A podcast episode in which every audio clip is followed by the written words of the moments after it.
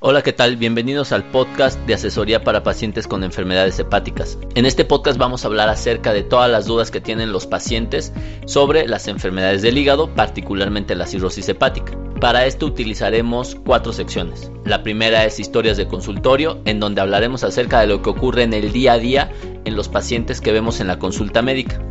Posteriormente, en la sección de consultas virtuales, hablaremos acerca de todas las dudas que me envían a través de la página de Facebook, a través de nuestro canal de YouTube, de Twitter, de Instagram, de Pinterest, etc.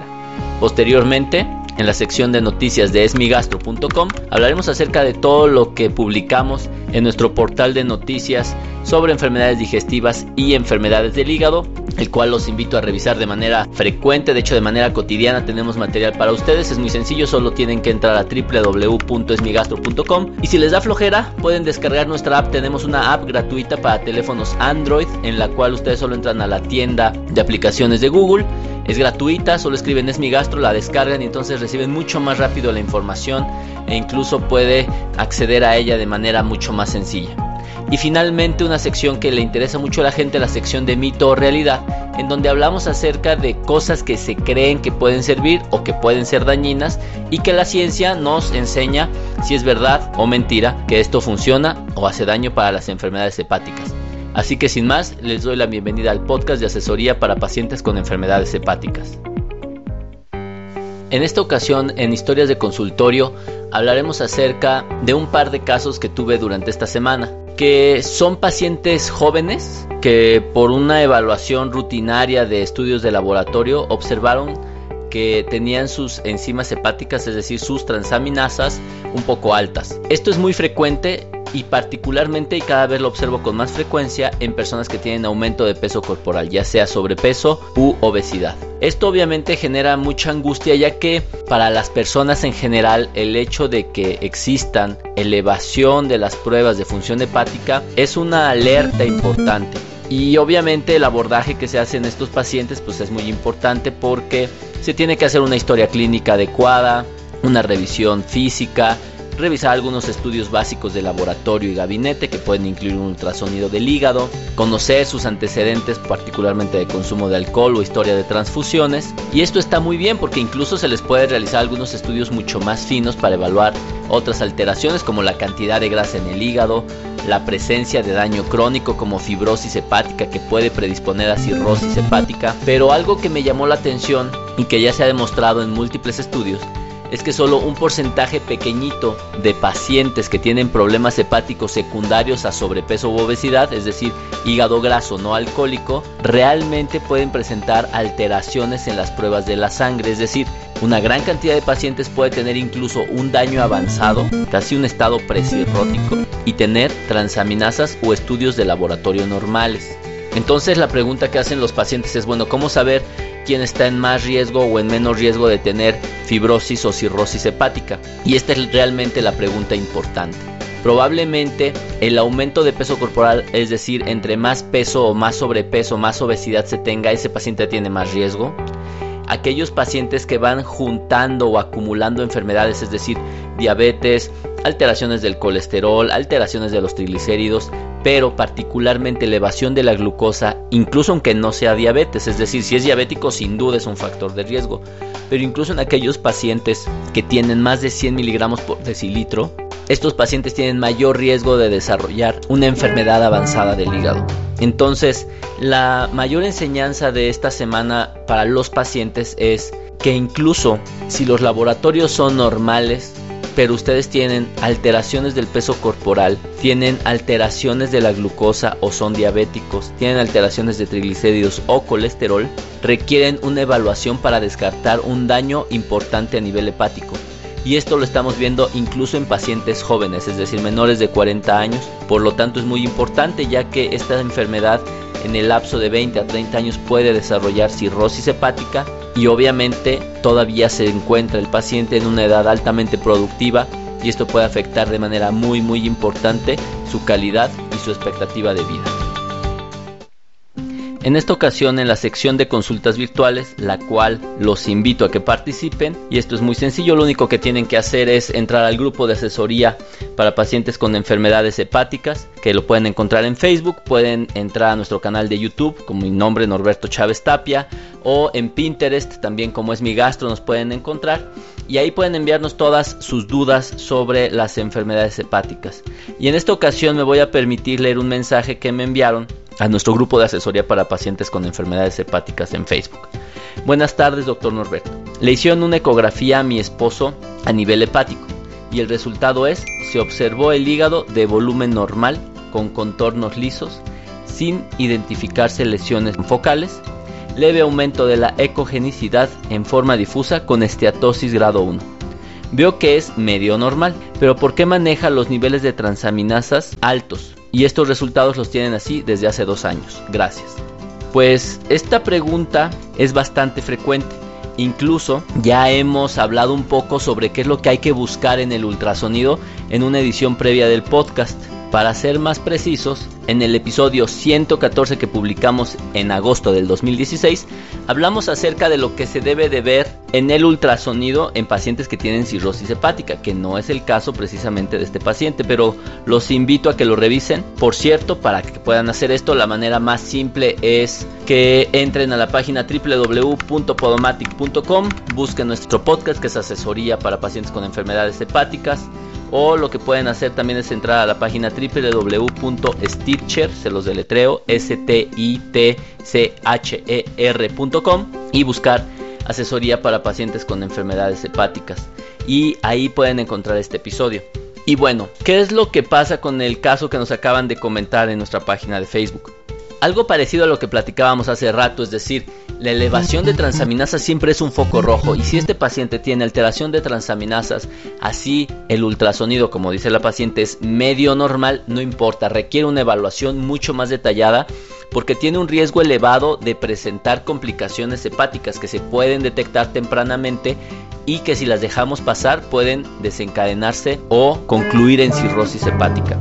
Ahora, este hallazgo de volumen normal, contornos lisos, que no hay lesiones focales y lo único que refieren son aumento de la ecogenicidad, lo único que refieren es presencia de grasa en el hígado, que como hemos platicado en otras ocasiones, no necesariamente es muy precisa, pero, y creo que lo más importante es que si un paciente tiene alteración de pruebas de función hepática, como las transaminasas que acaban de mencionar, de más de 6 meses de evolución, ese paciente requiere una evaluación completa y a pesar de que el paciente pueda tener grasa en el hígado o tenga aumento de peso, ya sea sobrepeso u obesidad, se tiene que hacer una evaluación muy detallada, ya que un error que yo observo frecuentemente en médicos que no tienen la experiencia para ver enfermedades hepáticas es que le echan la culpa a la obesidad, a todas las alteraciones de las pruebas de función hepática y esto es un grave, grave error. Es decir, las personas que tienen alteración de las pruebas de función hepática es probable o altamente probable que sea por el peso, pero también existen todas las otras enfermedades hepáticas que requieren una evaluación detallada. Ahora bien, incluso si el paciente tiene un peso corporal normal, pues con mayor razón va a requerir una evaluación detallada. Respondiendo a la pregunta de esta paciente, si su esposo tiene dos años con alteraciones en las pruebas de función hepática, requiere una evaluación detallada, descartar las enfermedades más frecuentes y probablemente sea un tema de peso corporal, pero hasta que no lo estudiemos correctamente no podremos saber qué es lo que está pasando y se corre el riesgo de que a largo plazo, tal vez en 10, 15 o 20 años, el paciente tenga un daño tan avanzado que pueda ser irreversible. Les agradezco mucho que me envíen sus preguntas. Cualquier duda que tengan, por favor envíenla. Trataremos de darle toda la prioridad posible y probablemente ya le hayamos dado respuesta en otros de los podcasts. Por lo tanto, los invito a que si están escuchando nuestro podcast en un dispositivo de la marca Apple, entren al icono o a la aplicación de podcast, escriban asesoría para pacientes con enfermedades hepáticas o mi nombre, Norberto Chávez Tapia, y pueden suscribirse a nuestro podcast y lo recibirán automáticamente, además de que tendrán acceso gratuito a todos los episodios. Y para continuar con el tema de hígado graso, que parece que es algo que ha tocado todo el episodio de este podcast, hablaremos acerca de una de las noticias de Esmigastro, sitio que los invito a que revisen, es www.esmigastro.com y algo que es muy importante es que en la parte derecha hay una función de búsqueda en la cual ustedes pueden poner la enfermedad o la duda que tienen y probablemente ya tengamos información al respecto. Y si no es así, justo abajo pueden encontrar un formato en el cual lo pueden llenar y enviarnos todas sus dudas sobre las enfermedades del hígado. En esta ocasión la noticia es acerca de la obesidad, pero en la juventud. Actualmente nos preocupamos por la obesidad en las edades mayores, es decir, en personas en edad productiva, en personas que ya acabaron la universidad o sus estudios, y en ellos estamos muy preocupados por el tema de la obesidad.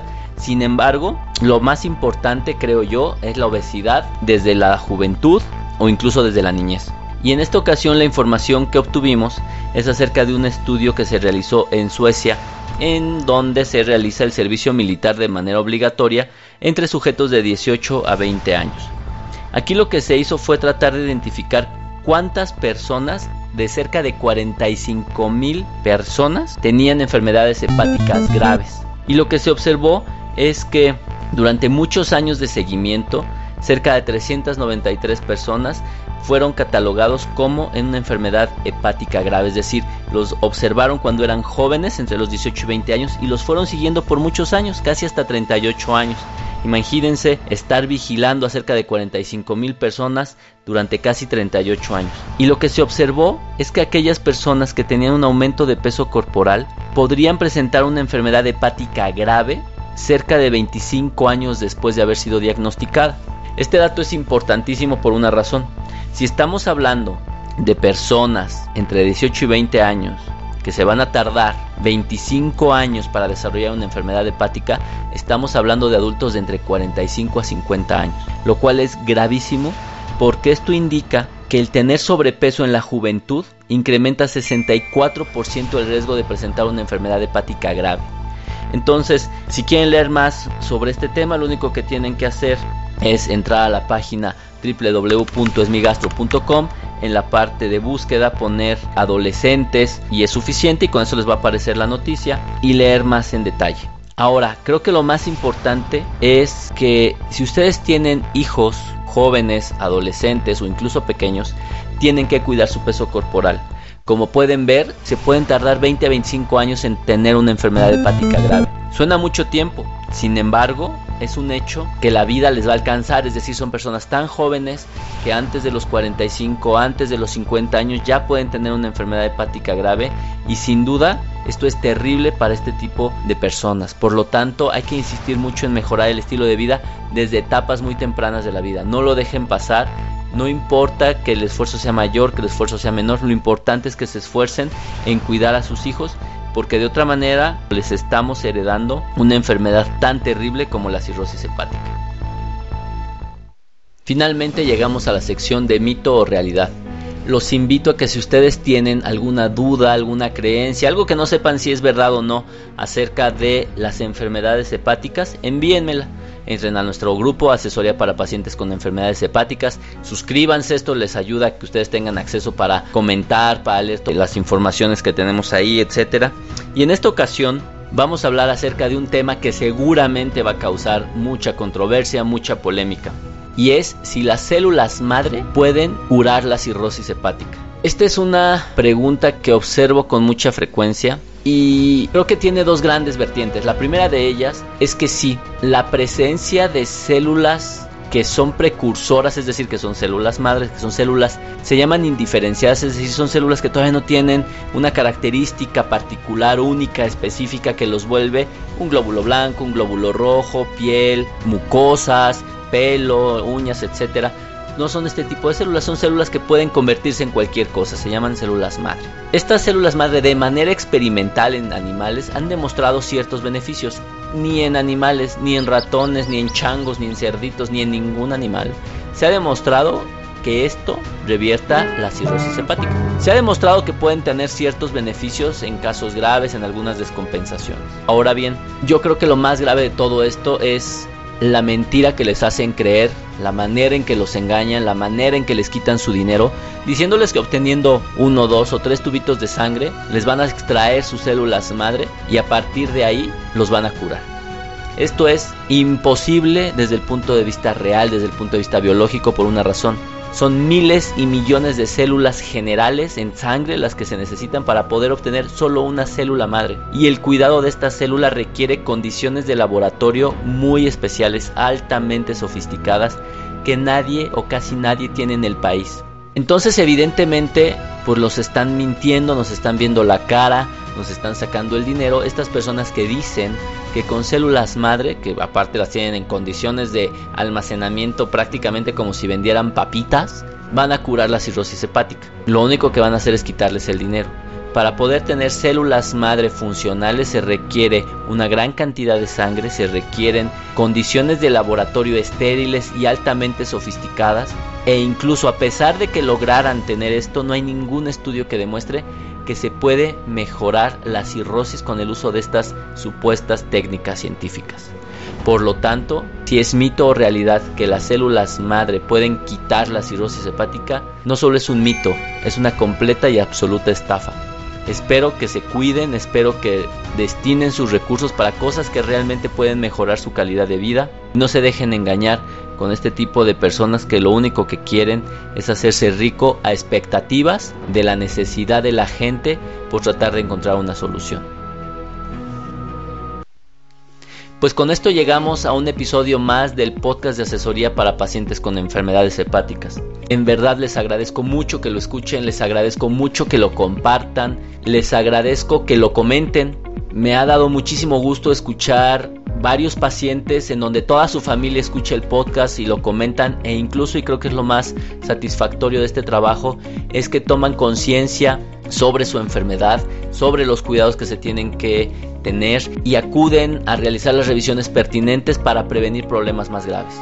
Así que si ustedes quieren ayudar a alguien, en lugar de estar dando mitos, pueden recomendarles toda la información que tenemos en nuestro portal www.esmigastro.com y los invito a que si tienen cualquier duda nos la envíen. En verdad va a ser un gusto poder darles respuesta ya que es así como se nutre esto y es así como ustedes pueden ayudar a otros pacientes a resolver o a tratar de entender sus problemáticas sobre las enfermedades del hígado. Que estén muy bien y nos vemos la próxima semana.